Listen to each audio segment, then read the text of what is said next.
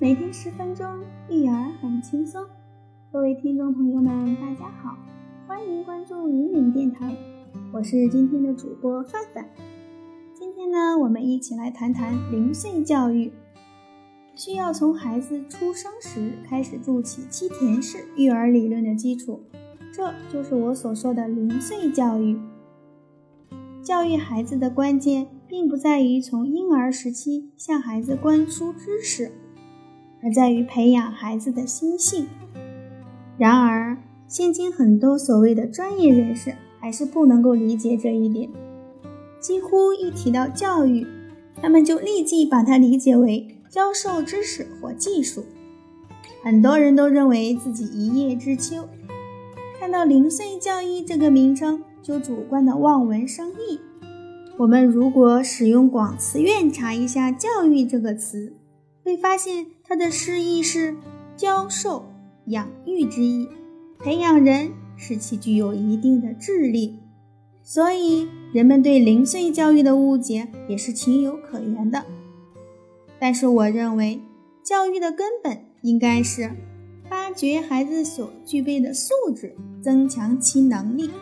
如果按照我的想法去考虑的话，大家就应该明白为什么零碎教育如此关键。婴儿出生时拥有无限的可能性和无穷的潜力，但是如果我们不采取任何办法加以引导，比如给予帮助或与其对话，婴儿与生俱来的优秀潜质就有可能随时间的流逝而消失。幸运的是，现在人们已经注意到了这一点，并且全球的脑科学家们已经聚集在一起。向社会倡导幼儿教育的重要性。一九八一年，戴维·休伯尔和托斯坦·威塞尔因为在大脑方面两个重要发现，获得了诺贝尔生理学医学奖。这两项重要发现如下：一、感官所获得的体验在教会脑细胞如何工作方面发挥着重要的作用；二、一旦过了幼儿期。脑细胞会逐渐失去学习的功能。托斯坦·威塞尔是哈佛大学教授，也是洛克菲勒大学前任校长。他是这样评价上述发现的：这是非常重要的发现，因为从婴儿期到少年期是人类最为关键的时期。在这期间，孩子必须在充满视觉、听觉等多种刺激的环境中度过。为什么呢？因为他们将在这段时间里筑起人生成长的基础。此外，哈佛大学的阿卢斯教授也说，一旦过了幼儿期，就错过了开发人类大脑功能的最佳时期。人生初始是大脑的形成时期，这个时期一旦结束，开发大脑功能的工作也就基本完结了。两岁至四岁的孩子的大脑塑造。相当于基础工程。如果这部分工作基本结束的话，人类的大脑就无法得到进一步的完善了。幼儿期教育的重要性已经在脑科学家中达成共识。全美健康研究所的弗雷德里克·古德维尔先生曾这样说道：“孩子是我们最应该投资的。